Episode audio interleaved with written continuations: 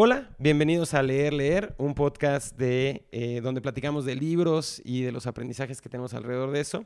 Mi nombre es Santiago Zavala, soy partner en 500 Startups y apasionado por los libros. En esta ocasión vamos a estar platicando de un libro que se llama Finding Ultra.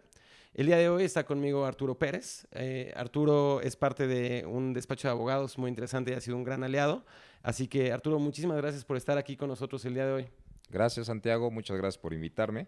Eh, al igual que tú, soy apasionado de los libros. Eh, llevo varios años de conocerte, escucho tu podcast. Muchas gracias nuevamente por la invitación. Y bueno, soy abogado. Trato de disfrutar de los libros y del deporte en mis tiempos libres y encantado de platicar de este libro. Buenísimo. Oye, pues empecemos quizá dando un resumen del libro para que alguien que no lo haya eh, leído pueda entender un poco de todo lo que vamos a platicar y ya luego nos, aventamos a platicar de muchos de los aprendizajes de, estudiar esta historia de transformación e inspiración que tiene que ver con deporte y alimentación, pero también creo que puede aplicar para cualquier persona, básicamente. Y antes quizá de entrar a eso, me encantaría saber un poco cómo, descubriste este libro, cómo llegaste a él. Mira, descubrí el libro eh, a, través de, un podcast, eh, un podcast de Lewis House que se llama The School of Greatness. Eh, entrevistó a Rich Roll y me interesó su historia, la googleé un poquito, leí acerca de, acerca de él y compré el libro. Curiosamente es un libro que, al principio no me capturó. Eh, creo que a lo mejor la frase inicial cuando dice rejecting middle age y pensar que es alguien ultra eh, maratonista y vegano puede hacerte que, que, rechaces de manera preliminar el libro. Pero creo que es un libro que después, al, irlo digiriendo y al, irlo, al ir avanzando en sus páginas, es un libro con el que te puedes relacionar desde distintos puntos de vista. Y en mi caso, pues soy abogado, me gusta el deporte, eh, me, he cuestionado algunas de las mismas cosas que Rich se cuestiona en su vida y, creo que eso, eso, hace que el libro sea bastante humano y así, así llegué al libro. Buenísimo. Para mí ha sido un libro bastante inspirador eh, en un proceso propio quizá de transformación que he vivido los últimos muchos años, eh, en tratar de tener una vida más saludable, con más significado que pueda realmente alcanzar mucha más como, plenitud ¿no? en algún formato y que también ha estado muy cercana del deporte, esa transformación. Entonces, para mí ha sido un libro que he escuchado muchas veces mientras corro. Eh, digo, para darles un resumen eh, y puedan tener mucho contexto de lo que vamos a estar platicando de lecciones aprendidas, este libro comienza con una introducción donde Rich primero nos platica cómo está en esta carrera de un triatlón y lo está disfrutando y vive toda una serie de, situaciones. En, ese en específico sufre un accidente y cómo se repone ese accidente. Y luego hace un flashback a poco tiempo antes cuando estaba en su casa habiendo superado unas cuantas adicciones, habiendo formado una familia exitosa y sin embargo por mala alimentación pues tenía muy mala condición y, y en fin, quizá en el fondo tampoco mucha felicidad en su vida, ¿no? Correcto. Y luego el libro eh, lo rompe, creo yo, en, como dos partes. La primera, una transformación eh, donde nos cuenta desde dónde empieza diferentes momentos como de situaciones complicadas donde se meten problemas y al final la, siguiente parte es ya que terminó de alinear todo y encuentra esta pasión por los ultras, creo que entra a platicar varias anécdotas de carreras, eh, triatlones muy impresionantes. Eh, y al final tiene un apéndice que habla un poco de su alimentación vegana o, sin, sin eh, proteína animal o ningún ingrediente basado en animales. Pero bueno, quizá valdría la pena hacer un zoom in a cada uno de estos momentos, ¿no? Y, no sé si, nos puedes platicar, Arturo, un poco cómo, cómo ves tú el libro y qué, partes te inspiraron en ese sentido. Mira, me gusta, me gusta la estructura del libro porque como, como lo, narrabas, hay, hay de repente momentos de flashback que en los que, en los que creo él, eh, al menos lo siento yo bastante genuino, y se pone en una posición en la que nos transmite aquellos momentos en los que él vivió una situación que le lastimó, que le dolió o que le impidió hacer las cosas que él quería, ¿no? Y, me parece que esa forma de llevar el libro es, es útil porque si bien al final del libro se convierte en un ultramaratonista, vegano, exitoso, eh, y hoy vende millones de libros y es eh, súper famoso su podcast, etcétera, etcétera, me parece que esta posibilidad de hacer flashbacks y regresar y retratarse como humano falible, con miedos, con errores, habiéndose metido en una cantidad de problemas, eh, lo, hace ver más humano, ¿no? Creo que te muestra como las dos caras y, te ayuda a, relacionarte con una serie de problemas que me parece que con las que todos conectamos, desde la parte en la que él es un niño, adolescente, y, cómo va encontrando pequeñas salidas a cada una de esas insatisfacciones hasta que llega el punto en el que arranca el libro y, y de repente se da cuenta, coincido contigo, que a pesar de que ha salido de un chorro de estos problemas y aparentemente ha logrado muchas cosas, en el fondo posiblemente no es feliz. Y, yo creo que eso es algo que muchas personas se cuestionan al día de hoy. No necesariamente aquellas que están en una situación desastrosa, sino muchas personas que están a los ojos de los demás en un gran lugar y en un gran momento. Y eso genera un conflicto y una contradicción personal porque hacia afuera parece que todo va bien, pero a veces hacia adentro no lo está.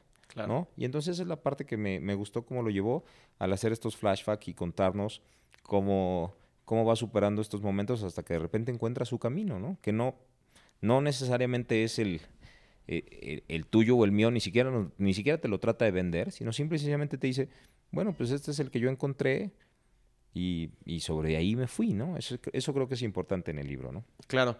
A mí en la primera, en, esa primera parte donde nos narra su historia, me recordó mucho un ejercicio que, que hicimos en, en los Kaufman Fellows, que es como una maestría. Y en una de las sesiones para introducirte te pedía hacer como tu timeline y te pedía decir cuáles son como los siete momentos más importantes de tu pasado, que muchas veces pues, son, son éxitos o son retos, ¿no? Y entonces, para, para, darles un poco de contexto y compartir la, la historia de Rich, o sea, él, él, nace y crece no siendo muy popular en la escuela o muy social, encuentra en la natación realmente un escape interesantísimo. Durante la secundaria y prepa le va muy bien, representa a su escuela, se mete ahí en, en, en una muy buena posición para poder entrar a la universidad en las universidades se pelean por él, va a visitar las mejores universidades de Estados Unidos. En una de esas visitas termina encontrando eh, su primera experiencia de tomar cerveza y que le encanta. Y desde ahí empieza como que a, combatir un alcoholismo en una etapa bastante temprana, que termina básicamente terminando su carrera de natación a la mitad de la universidad. De ahí eh, pues se gradúa de, manera no muy exitosa, termina yendo a trabajar a Nueva York, tratando justamente antes de entrar a, la universidad para, bueno, la, la, Escuela de Derecho. Escuela de Derecho. Eh, y ya estando en la Escuela de Derecho, pues vive una carrera como abogado, pues no muy buena en el sentido de que pues siempre estaba combatiendo el alcoholismo, se muda un par de veces y termina en Los Ángeles trabajando en un despacho más cerca de todo el mundo de Hollywood donde tiene un par de DUIs, está a punto de casarse en una relación que evidentemente no era muy buena, eh, y termina después yendo a rehab y ahí encontrando como un poco como la importancia de no culpar a los demás, trabajar en sí mismo, construir algo mejor, termina encontrando una pareja que realmente le permitía construir la familia que él quería, e incluso después de todo eso termina encontrando que, que, no está realmente lleno y haciendo algo que le apasiona y es ahí donde finalmente encuentra el trigger al ejercicio de una manera más profesional eh, tratando de dedicarle toda esa pasión que había encontrado en la natación muy temprano en su vida, pues en, el mundo de los triatlones y termina construyendo esta pues, nueva persona que escribe libros, que representa, que hace, que va y realmente inspira a otras personas. Y hace dos carreras, y es la segunda parte, que son eh, unos Ultramans, que es como varios Ironmans juntos, que son solo por invitación, y al final se inventa una aventura propia que te la describe de manera súper épica, y justamente se llama así, que es el Epic, eh, donde vaya hace cinco Ironmans en siete días en diferentes islas de Hawái, sin que sea una carrera, o sea, realmente lo hace él por su cuenta con sus amigos, ¿no? Eh, entonces, no sé. Un amigo que, además no tiene un brazo. Sí. ¿No? agua. es increíble. Sí, claro. Entonces, pues esa es como la, la, descripción básica del libro. Me gustaría mucho como saber, digo, este es un libro que decías al principio no te atrapó mucho eh, pero hoy, pues quizá debe ser un libro significativo porque veo que tu copia está bastante usada, creo que probablemente lo has leído varias veces. Entonces me encantaría saber un poco, bueno, ¿qué, qué significa este libro para ti? ¿Qué encuentras en él? Te, voy a decir, me, me, me gusta porque me, me, parece que habla de, habla de cambio, habla de transformación, habla de... de, de me, me, gusta la parte en donde dice, en la segunda parte del libro, que no hay finish lines, ¿no? No hay, no, hay metas. Hay momentos en la vida, y las va narrando Rich desde su propia experiencia personal, pero creo que ahí nos podemos relacionar todos, en los que parece que va sorteando distintas adversidades y parecería que eso debería de ser suficiente para ser feliz. Pero creo que aquellos que ya le hemos dado algunas vueltas al sol, te das cuenta que eso es constantemente un proceso y que la transformación es constante y que no, no estar en un momento específico en tu vida o en un estadio personal te garantiza que vas a seguir sintiéndote satisfecho por el resto de tu vida. Y, eso me parece poderoso del libro, me parece un mensaje poderoso. Un, un segundo mensaje poderoso creo que es que las respuestas generalmente están en las preguntas. Cuando tú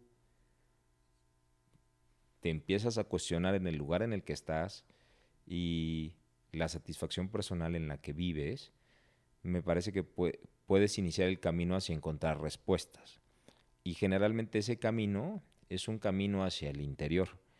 Y creo que la forma en la que el libro lo narra es ejemplificativa en qué sentido.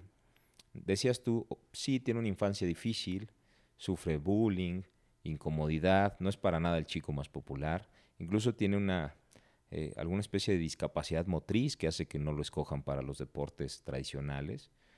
Y él encuentra como que un escape en la natación, ¿no? Ese me parece que es su primer escape, pero ahí no está viajando a su interior, está buscando algo afuera. Entonces encuentra que es un gran nadador y se convierte en un exitoso nadador y llega a la universidad. Pero en realidad ahí no ha resuelto su poca capacidad para relacionarse con las demás personas en realidad se sigue sintiendo incómodo. Nada más que en la alberca no tienes que platicar con nadie. claro. ¿No? Y después su segundo escape es el alcohol, ¿no? Encuentra ahí una muleta que le permite relacionarse y, sentirse aceptado, que en el fondo es lo que, lo que él necesita. Pero claramente eso a la larga tampoco le va a servir. Claro. ¿no? Y, y quizás sigue en este camino porque después claramente después de que termina el college y no sabe muy bien qué hacer con su vida, inicia un trabajo de paralegal en un despacho muy famoso de Nueva York, en donde claramente es miserable, o sea, su vida es triste. Y a pesar de eso, decide entrar a la escuela de derecho. Una decisión que podrías pensar como contradictoria respecto de lo que está viviendo, pero humana en el sentido de que muchas veces hemos pensado, bueno, es que a lo mejor así es. Claro. A lo mejor todos, a lo mejor a nadie le gusta su chamba, a lo mejor nadie disfruta su día al 100%. Y quizás ese es otro escape que también hace, ¿no? Eh, entonces parece que él está corriendo de sí mismo. Curiosamente, porque en realidad, eh, chistoso porque en realidad en ese momento no hace nada de ejercicio, deja todo lo de la natación que le había, le había hecho ser tan exitoso pero de quien está corriendo es de Rich. Claro. Y después, otro escape es quizás su posible matrimonio, que claramente la chica con la que está en una relación, pues él después de muchos años se da cuenta que eso no lo iba a llevar a ningún buen lado, ¿no? Y la historia pues es trágica, pero es quizás un reflejo de la, de la vida que él estaba viviendo. Curiosamente, parece que en el, en el momento en el que mejor está cuando ya pasó por la clínica de rehabilitación, enfrentó sus demonios de las adicciones, encontró una mujer que, que, empata con su estilo de vida y que le permite ser eh, quien es. Y construir una familia, además. Y construir una familia.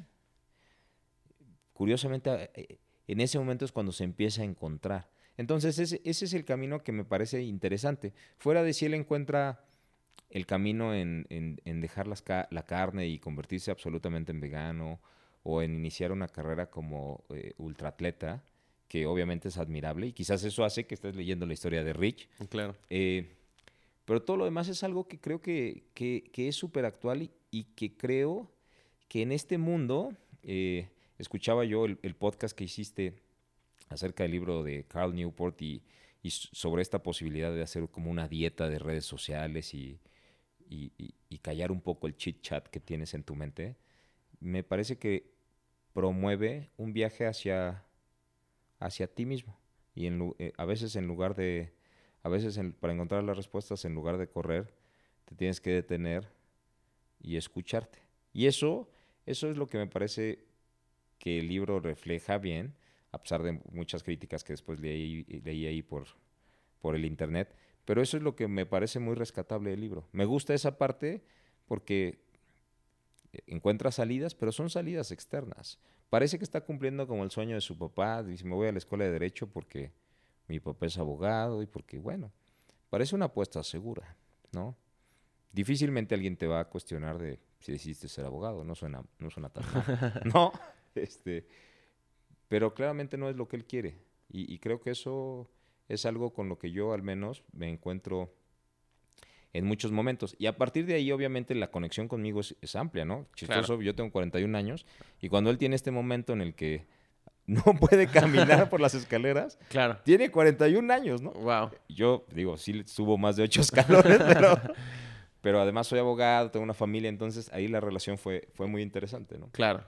Oye, una cosa que a mí me, genera el libro, y digo, no sé si es como controversial, ¿no? Eh, hay, como dos cosas que yo estaba pensando respecto al libro. Uno, eh, muy al principio cuando empieza a narrar su relación con el alcohol, en ese momento donde está en la universidad y definitivamente empieza a ser un problema, ¿no? Y al final hasta se lastima en una de estas borracheras y por eso como que le cuesta más trabajo nadar. Hay un momento donde dice que él, él se identifica a sí mismo teniendo una personalidad adictiva y hasta pone esta frase que dice, si algo es bueno, más es mejor. Y como que tú ves el libro y dices, oye, pues con esa actitud atacó a la natación, ¿no? Antes de eso con esa actitud atacó eh, el alcohol, con esa actitud atacó incluso después más adelante como hasta el rehab, ¿no? Si quieres verlo así. Sí. Y, y, como que yo digo, bueno, pero pues al final del día lo de ultra también está haciéndolo igual, ¿no? O sea, la corrida es tal cual también una manera diferente de representar esa actitud suya, ¿no? Entonces, o sea, como que ese, ese rehab y esa transformación lo hizo redirigir su, y, quizá en esa redirección se encontró a sí mismo, ¿no? Pero no quitó esa parte, ¿no? Eso, y, yo, así como tú dices, oye, yo tengo 41 años y soy abogado, yo me siento así. O sea, yo siempre he visto las cosas que hago y me clavo, ¿no? Así a full. Entonces, para mí esa parte me, me parece interesante de analizar. Yo, a ver, yo creo que sí. Eh, porque además inicia pensando que quiere hacer ejercicio y se va el extremo. Claro. Y inicia pensando que quiere hacer una dieta de detox, semejante a la que hace su mujer, que se ve que tiene una personalidad como más alternativa en relación con la que vivía Rich en ese momento. Y, bueno, él se va por todo, ¿no? Y sí, a ver, es, es común que las personas que tenemos personalidades adictivas, cambies una por otra, ¿no? Eh, no, no, sé si, digo, de, saque, pues por lo menos esta parece que es bastante más saludable que la otra. Claro. Pero sí, me parece que eso es algo que es una, un cuestionamiento válido. Parece que, parece que ahora está siendo adicto al deporte y a ya este camino de encontrar en las plantas todos los nutrientes que él necesita, ¿no? Y a ver, hay algunas cosas que yo leí en el apéndice acerca de cómo se echa sus licuados todo el tiempo. Como que seas, o sea, sí me gustaría comer un poco más saludable, pero Claro, incluso, todo el tiempo con licuado. Claro, incluso es un poco cuestionable cuando al principio te dice que no es nutriólogo, ¿no? Y, no vayas a un partnership con un nutriólogo, esa parte. ¿Sabes cuál es la otra parte que me pareció súper interesante de toda la historia? Como que siento que hay muchos momentos donde, digo, obviamente esto lo escribe hasta el final de toda esta aventura, ¿no? Pero como que hay muchos momentos donde dice como que, oye, yo ya en ese momento, o sea, esto era evidente, ¿no? O sea, en este momento de trigger, en este momento de aprendizaje, yo me debí de haber dado cuenta de esto y sin embargo no me di cuenta hasta ahora. ¿No? Entonces, para mí es mucho eso como, pues esto de que, de que el pez no ve el agua, ¿no?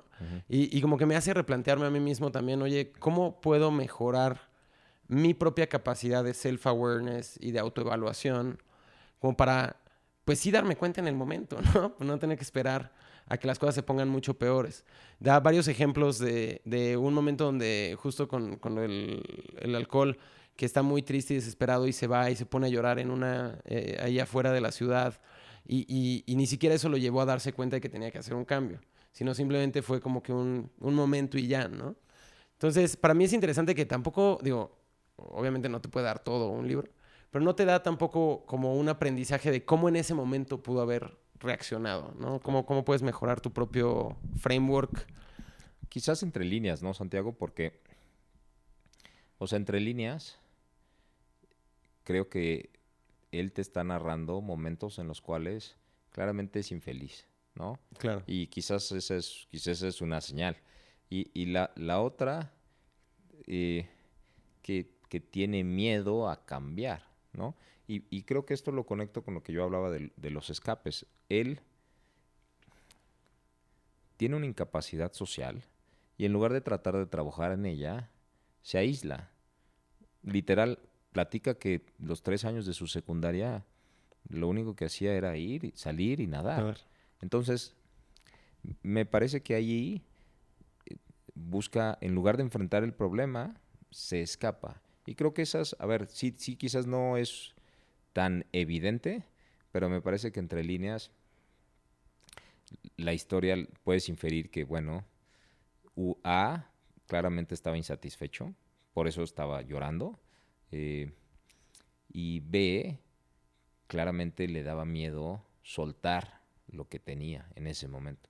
Que en ese momento que tú narras, pues era su trabajo como abogado. Claro. ¿No?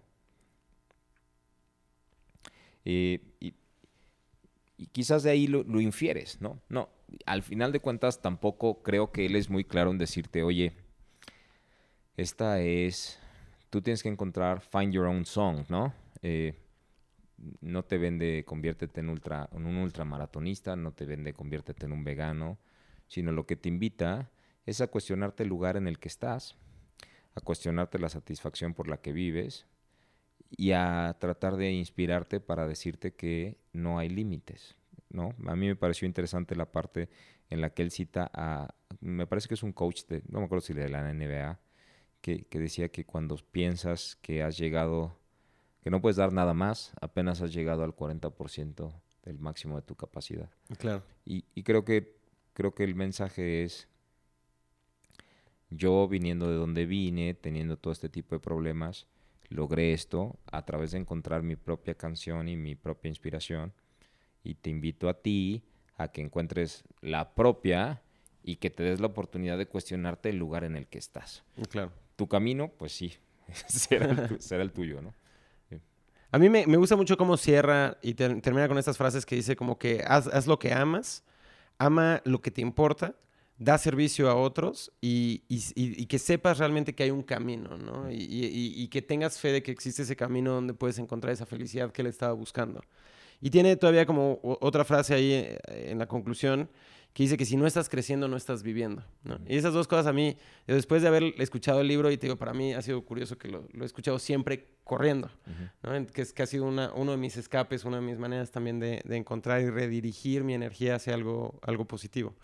Y realmente esas frases como que constantemente cada vez que me ha tocado volver a escucharlo o que pienso en este libro, como que me recuerda como, claro, o sea, sí, sí tienes que cuestionarte las cosas como lo acabas de decir. Fíjate que a mí, o sea, frases interesantes en esta última parte de la conclusión, que, esa parte a mí me encantó. Me encantó cómo cierra el libro, previo al apéndice de las recetas, que digo, me parece interesantes porque a lo mejor hay alguien que se interesa y dices, oye, yo quiero saber qué, qué prote cómo sustituyes la proteína animal por vegetal, etcétera, etcétera.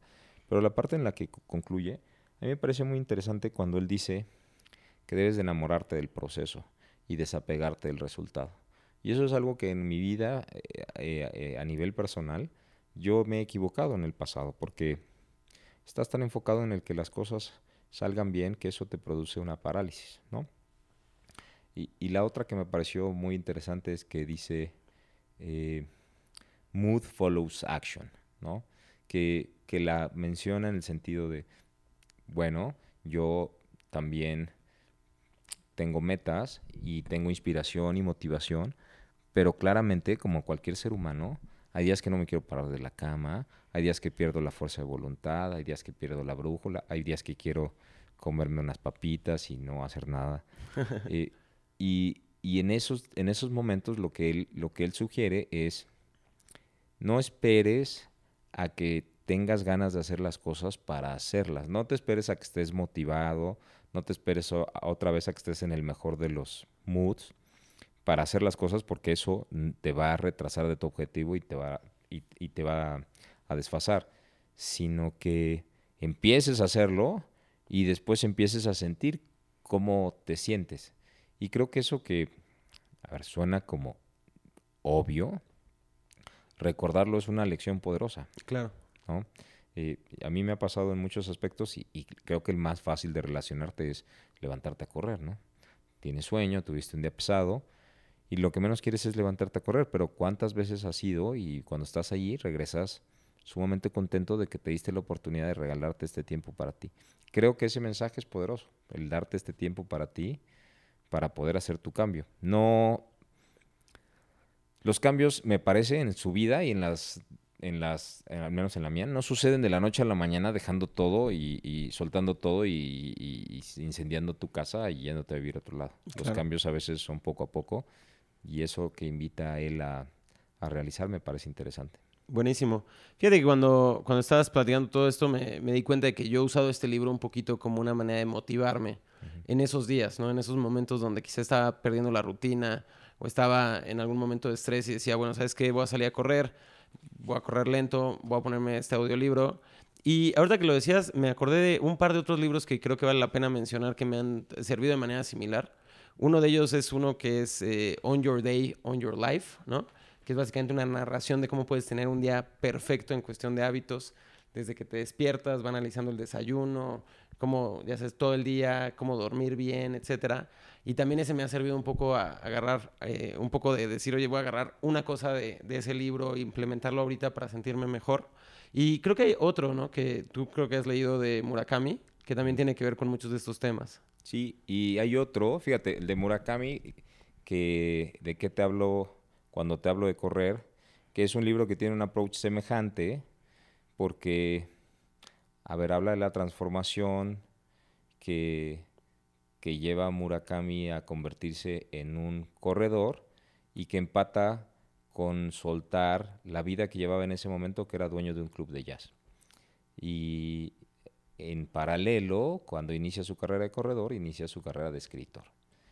Y la narración acerca de ese soltar, ese cambiar y después darse cuenta que se está haciendo viejo, me parece que son símiles que, encuentro bastante con este libro de Finding Ultra. El otro que, que, te mencionaba y no he leído, pero he escuchado acerca de él y he escuchado podcasts acerca de él, hay un libro de un ex Navy SEAL que te invita a que hagas tu cama, ¿no? ¿Lo has escuchado? Sí, no sé si lo has leído. Que, a ver, que la lógica es, si tú inicias tu día con acción, con aquellas pequeñas cosas, todo eso empieza a generar un mood, utilizando la terminología de Rich Roll, que te permite fluir y avanzar, ¿no? Creo que esos son dos libros también interesantes que se conectan un poco con, con esto que estamos platicando. Buenísimo. Oye, pues, ¿cómo te gustaría terminar este, este podcast? ¿Cómo, cómo dejarías eh, el mensaje de este libro y todo lo que hemos platicado? Pues me gustaría invitar a quien no lo haya leído a que lo lea. Me parece que es un libro interesante. No necesitas ser ni maratonista, ni corredor, ni, ni siquiera atleta para relacionarte con él. Me parece que los temas que menciona son bastante humanos y en ese sentido es un libro universal. Y entonces invitar a las personas que no lo han leído a que lo lean y se den la oportunidad. Y, y, que a partir de ahí traten de encontrar ese espacio en el cual cuestionen dónde están parados en su vida y quizás apliquen algunas de estas eh, mantras o aforismos con los que termina Rich en la, en la parte de la conclusión y a las que nosotros nos referíamos, porque me parece que también son frases que, que en un momento adecuado son catchy, de las, son, tienen poderosas, son poderosas, tienen un significado importante y en un momento adecuado quizás de ansiedad, desmotivación o simple y sencillamente de cuestionarte en el lugar en el que estás, pueden ser bastante útiles como para generar esa acción de la que menciona Rich y encontrar tu propio camino. Claro.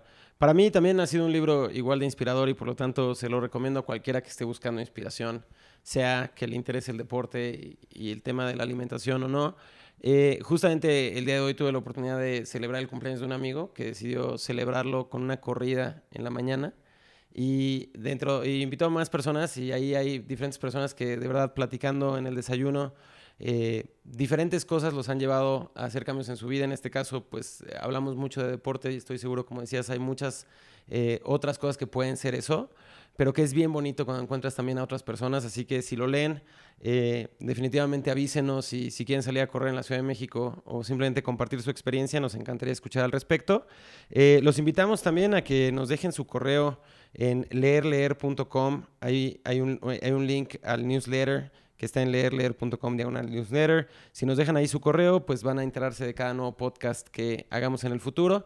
Y pues fuera de eso, no sé, ¿algún otro comentario? Agradecerte mucho, Santiago, padrísimo esto que haces de los podcasts, encantado de compartir esto, eh, así como muchas otras cosas, y gracias por la invitación. No, gracias a ti. Súper.